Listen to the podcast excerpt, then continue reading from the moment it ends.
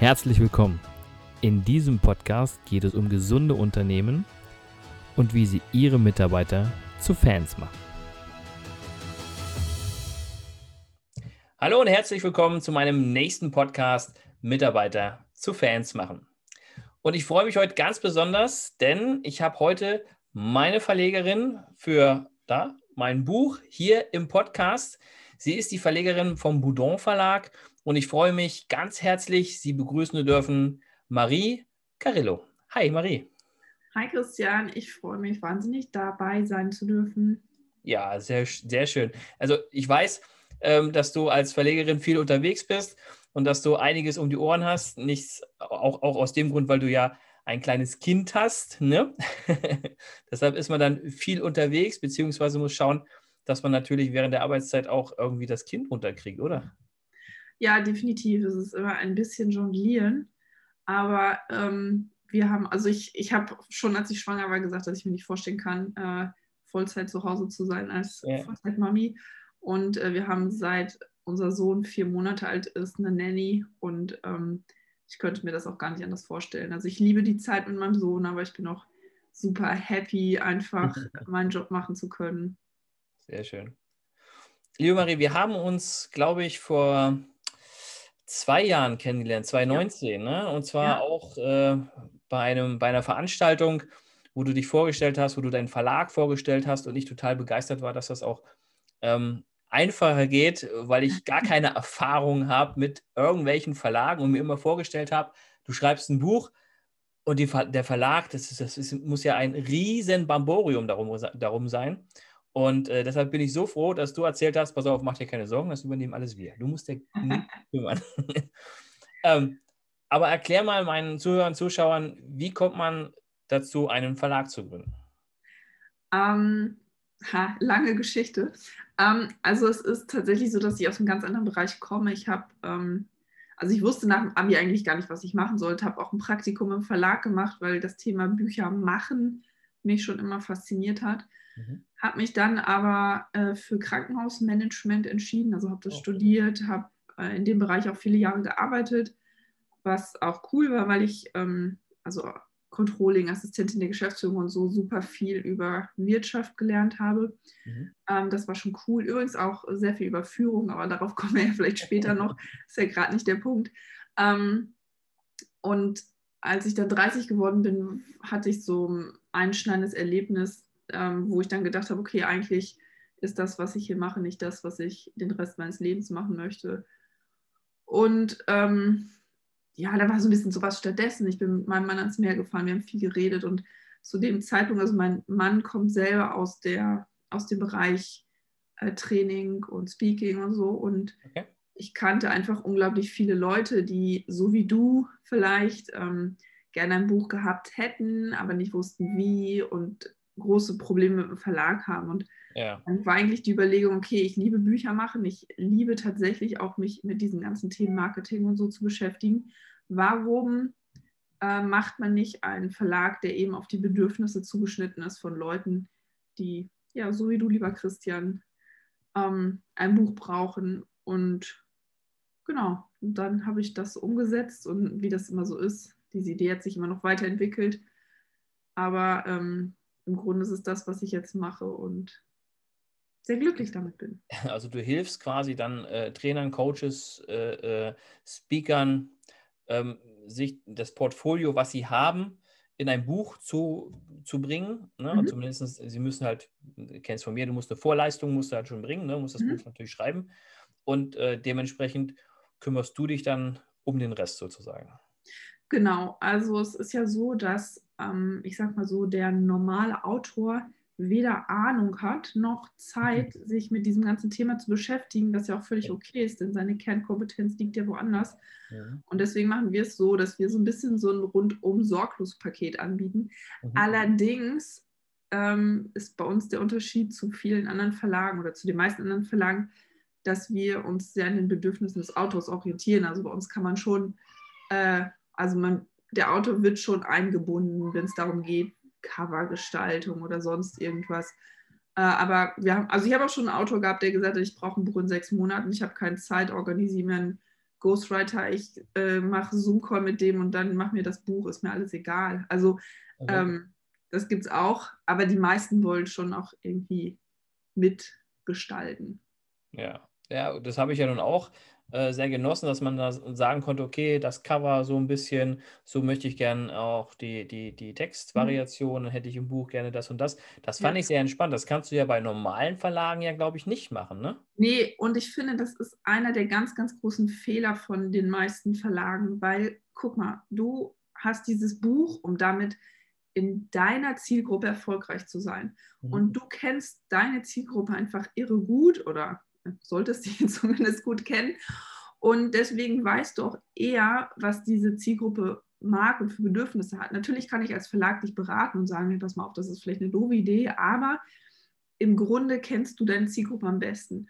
Mhm. Und was viele Leute halt vergessen, ein Verlag, der, die Zielgruppe vom Verlag ist immer der Buchhändler.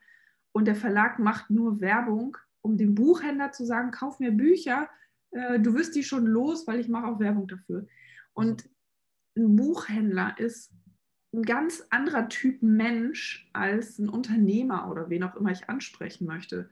Ja. Und ähm, das, also ich habe mich da schon mal mit einem Verleger also von einem klassischen Verlag total angelegt, der gesagt hat, nee, also die Buchhandelsvertreter müssen das Logo, äh, müssen das Cover gut finden. Und ich habe gesagt, nein, nee, nee, der Experte muss das Buch gut finden, weil er damit ähm, seine Marke aufbauen will, sichtbar werden will, was auch immer. Ja, okay. Und ähm, wenn du, wenn du sagst, du bist ja in diese, in diese Branche reingegangen, äh, wie lange ist das jetzt her? Also wie lange existiert dein Verlag jetzt schon? Ähm, also ich glaube, vier Jahre gibt es uns, genau, ja. Okay, davor warst du noch in einem Angestelltenverhältnis. Genau, ja, also das ist, also es gab so eine kleine Übergangszeit dazwischen, wo ich dann schon gekündigt hatte ja. und noch ein bisschen Erfindung war, aber ja, genau. Gut, dann bleiben wir doch gleich mal nochmal in, in dem Bereich drin. Mein, mein Thema ist ja nun, Mitarbeiter zu Fans machen. Mhm. Wenn du sagst, du warst in einem Angestelltenverhältnis, warst du denn Fan damals von dem Unternehmen, wo du warst? Nee, nicht wirklich.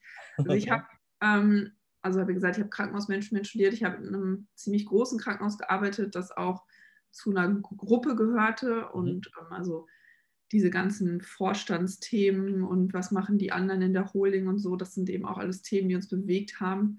Ja. Und ähm, ein Krankenhaus ist ja am Ende des Tages auch eigentlich nichts anderes als, also ob man ein Auto baut oder Kranke behandelt. Ich sage mal so, vom, vom Management her ist das nichts anderes. Natürlich, was die Leute hinter am Patienten am Auto tun, ist ein ganz großer Unterschied. Ähm, aber vom Management her nicht.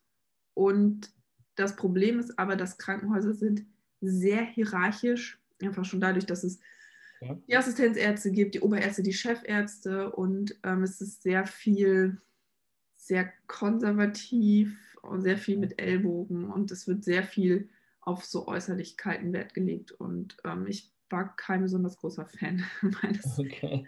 Ähm, ja, schade eigentlich. Ne? Was, was, hätten, was hätten die damals anders machen müssen für dich oder damit du sagst, okay, ich kann mich besser mit dem, mit dem Arbeitgeber identifizieren? Mhm. Also ein ganz großer Punkt ist, dass im Krankenhaus, ich glaube, das ist im Krankenhaus allgemein ein Problem, das ist gar nicht speziell auf dieses Krankenhaus, dass man sehr sich abkapselt. Also die Geschäftsführung ist immer irgendwie, also die Geschäftsführung findet, dass sie was Besseres ist. Die Ärzte finden natürlich, dass sie was Besseres sind. Okay. Ähm, und irgendwie jeder ist so für sich und in seinem kleinen Elfen, äh, Elfen Weinturm. äh, und ich glaube, das ist ganz, ganz schwierig. Ich habe ähm, manchmal so Veranstaltungen organisieren müssen, zum mhm. Beispiel, wenn, wenn wir neue Mitarbeiter hatten oder so. Und bin dann manchmal mit, mit Leuten ins Gespräch gekommen, die dann, irgendwie ein neuer Oberarzt oder so, und die dann ganz überrascht waren, so, ach, äh, du hast auch studiert. Ich so, ja, also in der Verwaltung haben eigentlich alle studiert. Ach, ehrlich, ich wusste gar nicht, dass irgendwer studiert hat von euch. Und das sind so, ich finde, das ist so typisch. Ähm, jeder grenzt sich so ab und eigentlich müsste man viel mehr an einem Strang ziehen, weil man braucht einfach Leute, die sich um die Zahlen kümmern. Man braucht die Leute, um sich um die Patienten kümmern und übrigens nicht zu vergessen, man braucht die Leute, die die Pflege machen, das ist so unglaublich wichtig und es fällt einfach immer runter. Okay, also äh, ich glaube sowieso in dem, im Krankenhausalltag ähm, braucht äh, Deutschland auch, denke ich mal, ein, ein, auch ein Umdenken. Mhm. Ja. Ich hatte ehrlich gesagt gehofft, dass jetzt mit Corona das mal ein bisschen besser wird, weil ähm, viele darüber gesprochen haben, unter was für schlechten Bedingungen Krankenschwestern arbeiten. Ja. Und ich finde, es wäre eine gute Gelegenheit gewesen, mal zu sagen, hey, ähm, wir setzen einfach mal pauschal den Tarifvertrag hoch für Krankenschwestern, dass sie mehr Geld verdienen oder so. Das wäre absolut überfällig und angemessen gewesen. Aber ja. das, äh, abgesehen davon, dass wir alle geklatscht haben, auch irgendwie nichts passiert, was ich echt schade finde. Ich finde, das ist eine verpasste Chance der Politik. Die Akzeptanz dafür wäre da gewesen. Ja. Ja, ich bin gespannt, wie das jetzt zukünftig da in dem Bereich auch weiterläuft. Ähm, man hat gesehen, dass wir äh, ohne Pflegepersonal aufgeschmissen sind, dass mhm. man da bei solchen äh, ja, Krisen, wie wir sie gerade erleben, ähm, ohne Hilfe von solchen Mitarbeitern ähm, ja gar nicht arbeiten können. Und das, müssen, das muss die Politik verstehen, das müssen auch die Krankenhäuser verstehen, denn die denken auch nur an Umsatzzahlen, wie du schon sagst. Im Grunde genommen ist es ein Unternehmen, mhm. das auch äh, nach Umsatz strebt. Ja. Um, und von daher muss man echt gucken, welche Sparmaßnahmen machen Sinn und welche machen keinen ja. Sinn. Ne? Definitiv. Also ich meine, ich bin ja, weiß Gott, auch für äh, ein wirtschaftliches System und so wie es mhm. früher gelaufen ist in den Krankenhäusern, dass man einfach alles bezahlt gekriegt hat und es völlig egal war, wie man gewirtschaftet hat, das ist ja auch nicht die Lösung. Nee, nein, nein. Ähm, so ist es auch nicht, aber es ist schon ein schwieriger Spagat, aber ich glaube, ein Problem, also ich, du hast mich gefragt äh, eben, was, was die Sachen waren, die mich am meisten gestört haben oder die man vielleicht für Führung hätte besser machen können. Und oder um Fan zu werden. Das ist das eine eben, dass jeder so sein eigenes Ding macht und mhm. man nie miteinander redet. Äh, ein anderes Ding ist sehr ausgeprägt, dieses, das haben wir schon immer so gemacht. okay, ähm, ist das so, ja? Ist jetzt auch nicht nur im Krankenhaus so, das ist, glaube ich, auch ja. in ganz vielen Bereichen so. Aber ja, ja, gerade wenn man so wie ich, man kommt so von der Uni und hat dann seinen Master und hat lauter tolle Ideen und ähm, dann ist es ja natürlich auch so, dass ich habe ja einen sehr spezifischen Master gemacht. Das heißt, alle anderen Leute im Master haben auch Krankenhausmanagement studiert. Ähm, weiß ich nicht, man kommt dann ja schon mit, mit tollen neuen Ideen und ich weiß, dass ein junger Mensch mit Mitte 20 auch viele blöde Ideen hat. Ist mir völlig klar. Ich habe auch nicht gesagt, dass jede Idee, die ich hatte, toll war.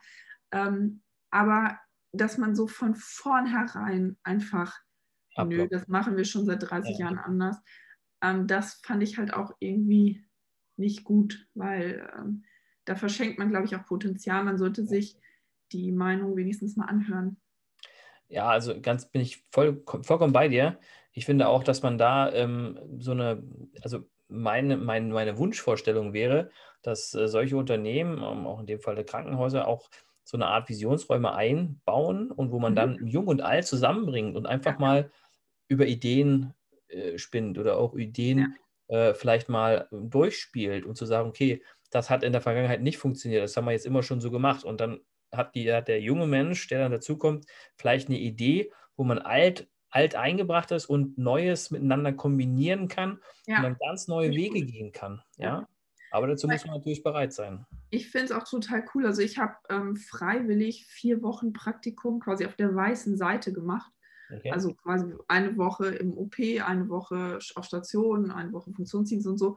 Und das fand ich war auch irgendwie so cool, weil mhm. Ich da so viel gelernt habe. dass sowas sollte man viel öfter machen. Also das sollten eigentlich alle machen, weil dann kommst du ja automatisch zusammen. Dann sprichst ja. du ja automatisch oder merkst auch automatisch, wo hakt es denn im Alltag? Was sind denn vielleicht die Probleme, die eine Krankenschwester oder ein Assistenzarzt hat, ja. die man aber sich äh, da oben in seinem schicken Büro vielleicht gar nicht so vorstellen kann.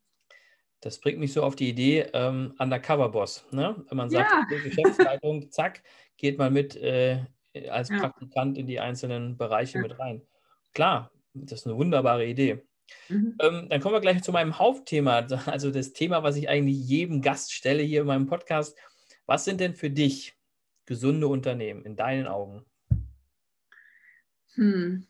Ich glaube, also das ist sehr multifaktoriell, aber wenn ich es runterbrechen müsste, glaube ich, braucht ein Unternehmen, um gesund zu sein, auf jeden Fall eine gute Fehlerkultur. Ähm, das ist meiner Meinung nach essentiell, weil in dem Moment, in dem du anfängst, einen Fehler zu kaschieren oder eben zu verheimlichen oder so, ähm, fangen die Mitarbeiter an, sich zurückzuziehen oder zu mauern. Und ich glaube, das ist der Anfang vom Ende. Und deswegen, wenn ich es wenn so runterbrechen müsste, ist, glaube ich, äh, Fehlerkultur der Dreh- und Angelpunkt für ein Unternehmen. Und ich weiß, dass, dass das schwierig ist, aber ähm, also wenn man so ganz klassische Strukturen hat, glaube ich, fällt es sehr schwer. Aber wir Deutschen sind da halt auch immer sehr, ah, wir sind halt nicht gut darin. Ne? Ich glaube, das ist, ähm, ich habe da mal in einem ganz anderen Zusammenhang drüber gesprochen, dass wir sind halt eigentlich eine Nation von Maschinenbauern und als Maschinenbauer darf man keine Fehler machen. Also sind wir ja. sehr auf dieses, kein Fehler ist so unser Ding. Und zum Beispiel jetzt die Amerikaner oder so, die haben ja diese Fix-it-Mentalität. Die machen dann erstmal und merken dann, ah, das war eine doofe Idee machen es dann besser. Und ich glaube, ähm, dass also das ist ja vom Prinzip das Gleiche wie, wie eben auch eine Fehlerkultur, dass man eben bereit ist, sich zu entwickeln. Und das äh, hilft gerade in solchen Zeiten mit Umbrüchen, wo sich vieles verändert, auch draußen in der Welt, wo sich vieles verändert, ähm, hilft das den Menschen sehr. Es gibt Sicherheit und mhm. ich glaube, wenn man sich sicher fühlt, ist man kreativer, hat bessere Ideen, Definitiv. motivierter sowieso. Ja, ja, ja, ja. Ja, weil du gerade sagtest, ähm, dass wir so eine ähm, Maschinenbauer-Gesellschaft äh, sind, mhm. also immer dieses hundertprozentige. Ne? Mhm. Das, ist, das ist ganz oft und bei ganz vielen, ich mache es jetzt 100 Prozent und wenn es nicht passt, dann mache ich so lange, bis es 100 Prozent ist. Ja. Und wir merken gar nicht, wie viel Zeit wir da verschwenden. Ja. ja denn 80 Prozent hätten es vielleicht auch getan. Ja, also das ja, ist, es, es, hindert einen einfach daran, was Neues auszuprobieren. Ja, wenn du von vornherein denkst, es muss perfekt sein, statt einfach mal zu sagen, wir gucken mal. Genau, wir gucken. Geht die Welt schon nicht von unter. Du ja. hast vorhin so ein schönes, äh, so mittendrin beim Erzählen, das erwähnt, dass äh, da auch bei, bei dir im damaligen Unternehmen nicht viel gesprochen wurde, also Kommunikation. Mhm. Ähm, hältst du das auch für wichtig für ein gesundes Unternehmen? Ja, natürlich, selbstverständlich. Also Kommunikation ist einfach mega wichtig. Äh, auch da könnte ich, äh, da könnte ich stundenlang aus dem Nähkästchen plaudern. Das ist vielleicht hier das falsche Format, aber ähm, nee, ist absolut super wichtig, weil man eben auch, der Ton macht die Musik und ich glaube, man kann unglaublich vielen Menschen auch sehr vom Kopf stoßen, obwohl man es gar nicht so gemeint hat. Und für mich ganz wichtig für Kommunikation ist auch, dass man sich mit so ähm, Dingen beschäftigt, also so ein bisschen Basispsychologie, NLP oder so. Meiner Meinung nach müsste jede Führungskraft das lernen, einfach schon um dieses Verständnis zu haben, wie unterschiedlich manche Menschen sind, ja. ja. Wie, also da erzähle ich super gerne eine ganz tolle Geschichte aus der Uni. Wir ja. haben in, in, einer Uni äh, in so, einer, ähm, so einem Seminar so eine Gruppenarbeit gemacht. Und da gab es halt ganz feste Rollen, ja. Also es gab irgendwie jemand, der Protokoll geführt hat und jemand, der, was weiß ich, alles organisiert hat und so.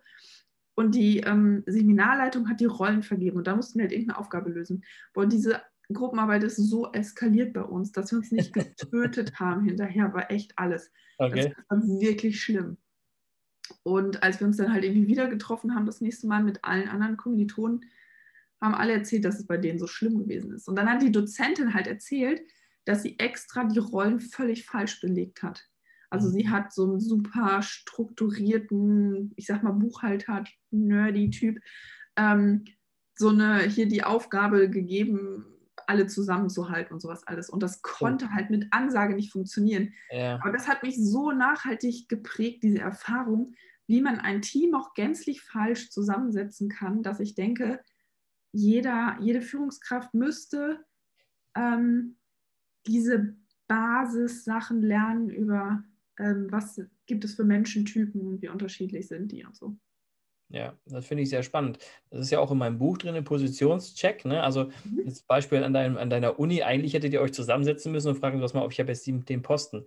Wollen mhm. wir nicht äh, den Posten tauschen, damit ja. es besser läuft? Wäre gut gewesen, ja. ja, das wäre so eine Idee gewesen. Ja. Aber auch, auch spannender Ansatz, ne? Ähm, wenn die ähm, Dozentin euch das so vorgibt. Ja, das war total toll. Ne? Und äh, ja, schön. Ja, finde ich gut. Also das, das, ist auch ein typisches Beispiel, um halt auch, ähm, wie, wie kann sich überhaupt so ein Team zusammensetzen. Ne? Da hast du diese, mhm. diese ganzen Phasen in so einer, in so einer Teambildungsgeschichte. Ja. ja. genau. Sehr schön. Ähm, Mitarbeiter zu Fans machen. Du hast ja nun gesagt, dass du von deinem Ex-Unternehmen nicht unbedingt der, der Fan warst. Was würdest du denn oder wie würdest du dir ein Unternehmen vorstellen, wo du, äh, wo die Mitarbeiter Fans wären? Also was wäre für dich dann so die Vorstellung ähm, für so ein Unternehmen? Hm. Ähm, also auf jeden Fall, ja, im Grunde eigentlich die Punkte, die wir schon gesagt haben. Es wäre auf jeden ja. Fall ähm, sehr viel mehr Transparenz da. Man mhm. würde vielleicht auch möglich, also Rahmen schaffen. Ich will jetzt nicht zwingen, sagen, zwingen klingt so hart, aber ähm, Rahmen schaffen, dass die Leute viel mehr miteinander ins Gespräch kommen. Also zum Beispiel, ähm, weiß ich nicht, in, in der Kantine oder so, dass es da eben mehr so Sachen gibt, dass man mal mit Leuten zusammensitzt, wie auch immer so ein System aussehen könnte. Aber ja. ich finde einfach, dass man viel öfter ähm, so, so, Menschen zusammenbringen müsste, in welchen Möglichkeiten auch immer. Man bräuchte viel mehr Transparenz und was wir eben auch schon besprochen haben, man braucht vor allem die Fehlerkultur, damit die Mitarbeiter sich wohlfühlen. Und ich glaube, wenn man diese Kriterien erfüllt, ähm, ist man schon ganz weit vorne. Wie, wie siehst du das gerade in der aktuellen Situation mit äh, in der Krise, wie wir jetzt gerade noch äh, haben? Wie sollte da die Führungsqualität sein? Oder was, was kann ich jetzt als Führungs- oder was würdest du jetzt Führungspersonen empfehlen, ähm, mit den Mitarbeitern äh, zu tun? Also was, was, was sollen sie gerade jetzt in dieser äh, schwierigen Phase tun? Das ist eine sehr schwierige Frage, weil ähm, die Führungskräfte, die ja sowieso irgendwie überwiegend schlecht auf ihre Rolle als Führungskraft äh, vorbereitet werden, mhm. ähm, die und ja auch meistens sehr alleine gelassen werden, also gerade so mittleres Management oder so, ja. ähm, die sind ja jetzt zusätzlich vor dem großen Problem mit eben Homeoffice oder so, Führen auf Distanz und so, lauter Themen, die jetzt noch dazukommen, ja. die es eigentlich nur noch schwieriger machen. Und ähm, auch gerade diese Skills, was du eben angesprochen hast mit Kommunikation oder so, noch viel relevanter machen. Weil es ist ja nochmal was anderes, ob man bei Zoom jemandem gegenüber sitzt oder ob man sich persönlich gegenüber sitzt. Und ja. ich glaube schon, dass sehr viele Führungskräfte sich je, gerade jetzt mit Corona sehr schwer tun ähm, und eigentlich Hilfe bräuchten. Insofern ist es sehr gut, dass es äh, Menschen gibt wie dich, lieber Christian, ähm, weil ich glaube, da ist einfach noch ganz schön viel Bedarf, eigentlich, Nachholbedarf. Das ist wohl wahr, das ist wohl wahr. Also jetzt gerade, weil du es angesprochen hast, Kommunikation in, in der Krise, also ich finde nichts wichtiger, als ähm, dass ich mit meinen Mitarbeitern auch jetzt visuellen Kontakt habe. Wenn ich sie schon mhm. nicht live sehen kann, ja. dass ich zumindest ja, versuche, ja. Zoom-Calls zu machen, ja, oder, oder äh, äh, Teams, wie auch immer, dass man da so ein bisschen dieses, dieses Gespür hat, wie geht es dem eigentlich zu Hause? Mhm. Ja, ist alles okay? Kann ich ihm irgendwie helfen? Also das halte ich für, für sehr, sehr wichtig, gerade in der aktuellen ja, Situation. zumal ja viele Leute auch echt krasse Probleme haben. Also ja ähm, ich kriege das bei so vielen Leuten mit im Freundeskreis, aber auch beruflich. Es ist echt ein Riesenproblem, wenn man Kinder und Job und alles irgendwie unter einen Hut bringen muss. Ja. Und äh, ja. Wie, wie, ist es? Du hast ja gesagt, du hast eine, du hast eine Nanny, ne? Also bei dir klappt das ganz gut mit Job und, und. Genau, also das Schöne ist, dass man genau weiß, okay, es kommt heute jemand um die und die Zeit und geht um die und die Zeit nach Hause, weil du genau weißt, okay, das ist meine Arbeitszeit und ähm, ich glaube, ich arbeite, ich schaffe jetzt in der weniger Zeit genauso viel oder vielleicht sogar mehr als vorher, weil man ultra fokussiert ist, weil man genau weiß, okay, die Zeit jetzt ist kostbar, also mhm. Im wahrsten Sinne des Wortes, ich habe sie ja, ja, bezahlt, die Zeit und ähm, das, man, ist, man ist sehr, sehr fokussiert und das ist, ähm, ist cool. Okay, na gut, du kommst damit wunderbar klar, so in, der, in dieser Konstellation. Ne? Naja, aber es ist natürlich auch eine Luxussituation. Also ich habe genug ja. Freunde, die jetzt unfreiwillig ihre Kinder nicht zur Kita bringen können mhm. und äh, da zu Hause sitzen und ähm, schon sehr kämpfen. Okay. Ja, gut, klar. Ähm, wenn du niemanden hast, wo du da dich, dich hinwenden kannst und ja ähm, vielleicht jetzt nicht unbedingt dann der nächste äh, Schritt dann zu den Eltern zu geben oder so, dann wird es ja. eine Herausforderung, ja, das kann ich mir gut vorstellen. Die Eltern arbeiten selber noch oder so, ne? Ja, genau, ja, ja gibt es alles, natürlich, ja, ja, ja. definitiv. Ähm, das habe ich am Anfang nicht gesagt, aber ich habe ja immer so, dass meine äh, Gäste den Unternehmern da draußen drei Tipps geben. Du darfst jetzt aussuchen, welche drei Tipps du geben möchtest. Mitarbeiter zu Fans machen oder wie sie zukünftig äh, mehr fürs Unternehmen tun können. Okay. Mehr fürs Unternehmen tun. Aber im Grunde ist es ja eigentlich mehr oder weniger die gleiche Frage, denn nur wenn deine Mitarbeiter zufrieden sind und ähm, deine Fans sind, oder die Fans des Unternehmens sind, ähm, geht es dem Unternehmen auch gut. Also eigentlich ist es irgendwo auch die gleiche Frage. Sehr gut erkannt. War das die Frage? Nein, äh, drei Tipps. Mhm. Ähm, Du hattest gesagt Fehlerkultur. Also das denke ich mal, das ist, so dein, ne, das ist deins. Ich denke auf jeden Fall, dass ähm, Unternehmen viel mehr Geld in die Entwicklung ihrer Führungskräfte stecken sollten, weil ich das habe ich auch oft genug erlebt im Krankenhaus, dass irgendwer, der super, ich sage jetzt mal in Anführungsstrichen, Facharbeiter war, also der einfach mhm. super gut in, in seinem Job gewesen ist, dann befördert wurde. Und das waren oft Leute, die, die fantastische Arbeit gemacht haben, aber als Führungskraft vielleicht gar nicht geeignet waren. Oder selbst wenn sie Potenzial hatten, einfach so, ja, du bist jetzt Führungskraft. Und da, glaube ich, verschenkt man sehr viel und macht sehr viel kaputt. Ich glaube, ja. Unternehmen sollten wirklich mehr Geld investieren, weil es gibt fantastische Führungskräfte, Trainer und man kann so viel machen. Ähm, und ich glaube, da, da spart man am falschen Ende. Und ähm, das ist Tipp 2 und Tipp 3.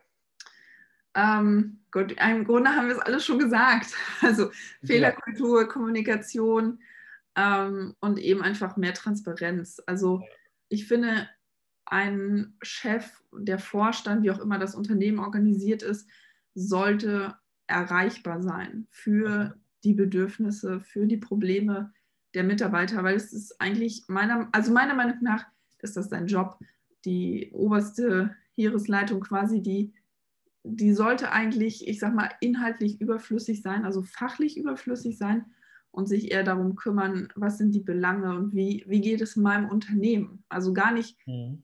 Gar nicht so, ähm, ich sag jetzt mal, der Geschäftsführer.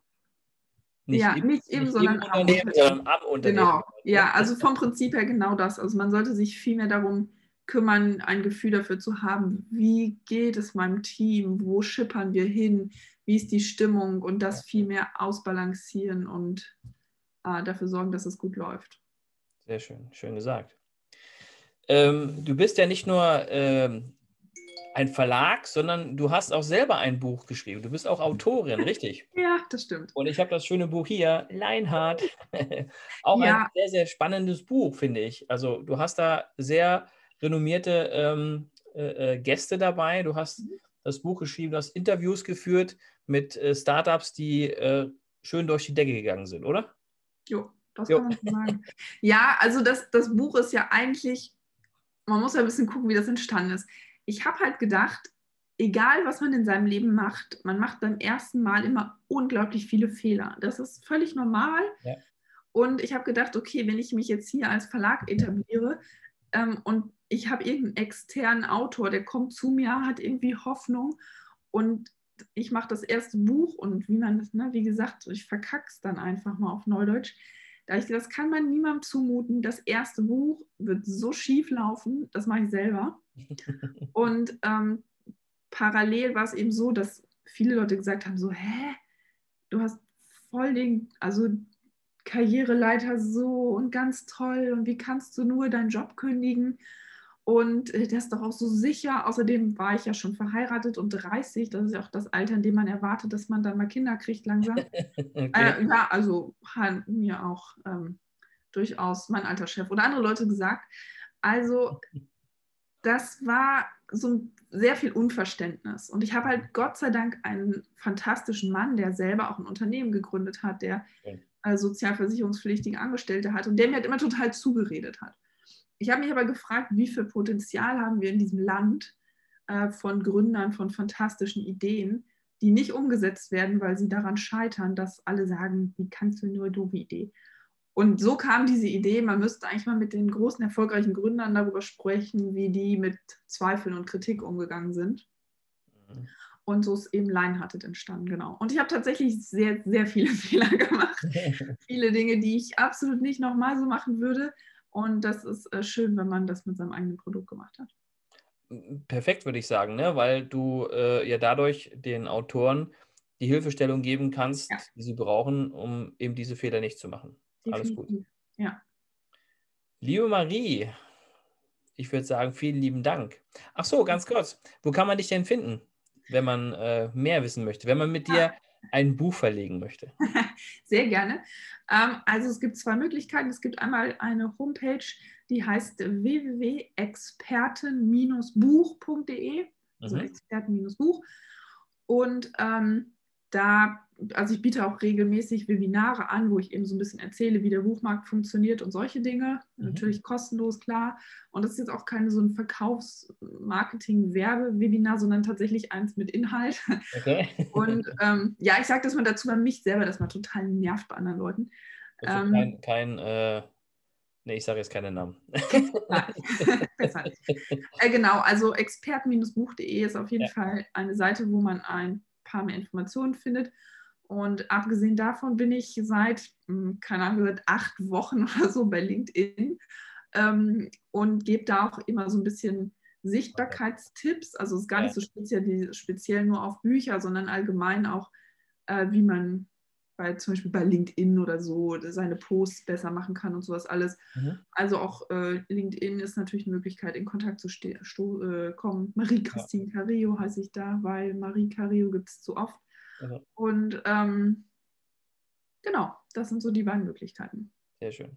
Ich werde alle diese ähm, Sachen, werde ich alles unter unseren äh, Podcast verlinken. Das heißt, die Leute können dann einfach nur draufklicken und sind dann sofort bei dir oder mhm. direkt quasi ähm, bei deinem Buch. Ja. Deinem, deinem Verlag. Super. Sozusagen. Cool. Ich würde sagen, vielen lieben Dank, Marie, für deine Zeit. Es hat wie immer, ich meine, wir haben ja nun schon viel Gespräche miteinander ja. geführt im Buchentstehungsprozess und äh, wie immer ein Vergnügen mit dir. Das kann ich nur wiedergeben. Vielen lieben Dank und ich freue mich, wenn wir uns irgendwann den hoffentlich in dem, in dem Jahr jetzt mal wieder live sehen. Ja, so richtig, so mit richtig so live. Echt. Und ohne Maske. Fantastisch. Und, und, ohne Maske, das wäre schön. Ja, ja. das wäre wirklich sehr schön. Das würde mich auch sehr, sehr freuen. Genau. Dann würde ich sagen, alles Gute, bleibt gesund und ähm, bis bald. Bis dann, Christian. Tschüss. Ciao. Vielen Dank fürs Zuhören.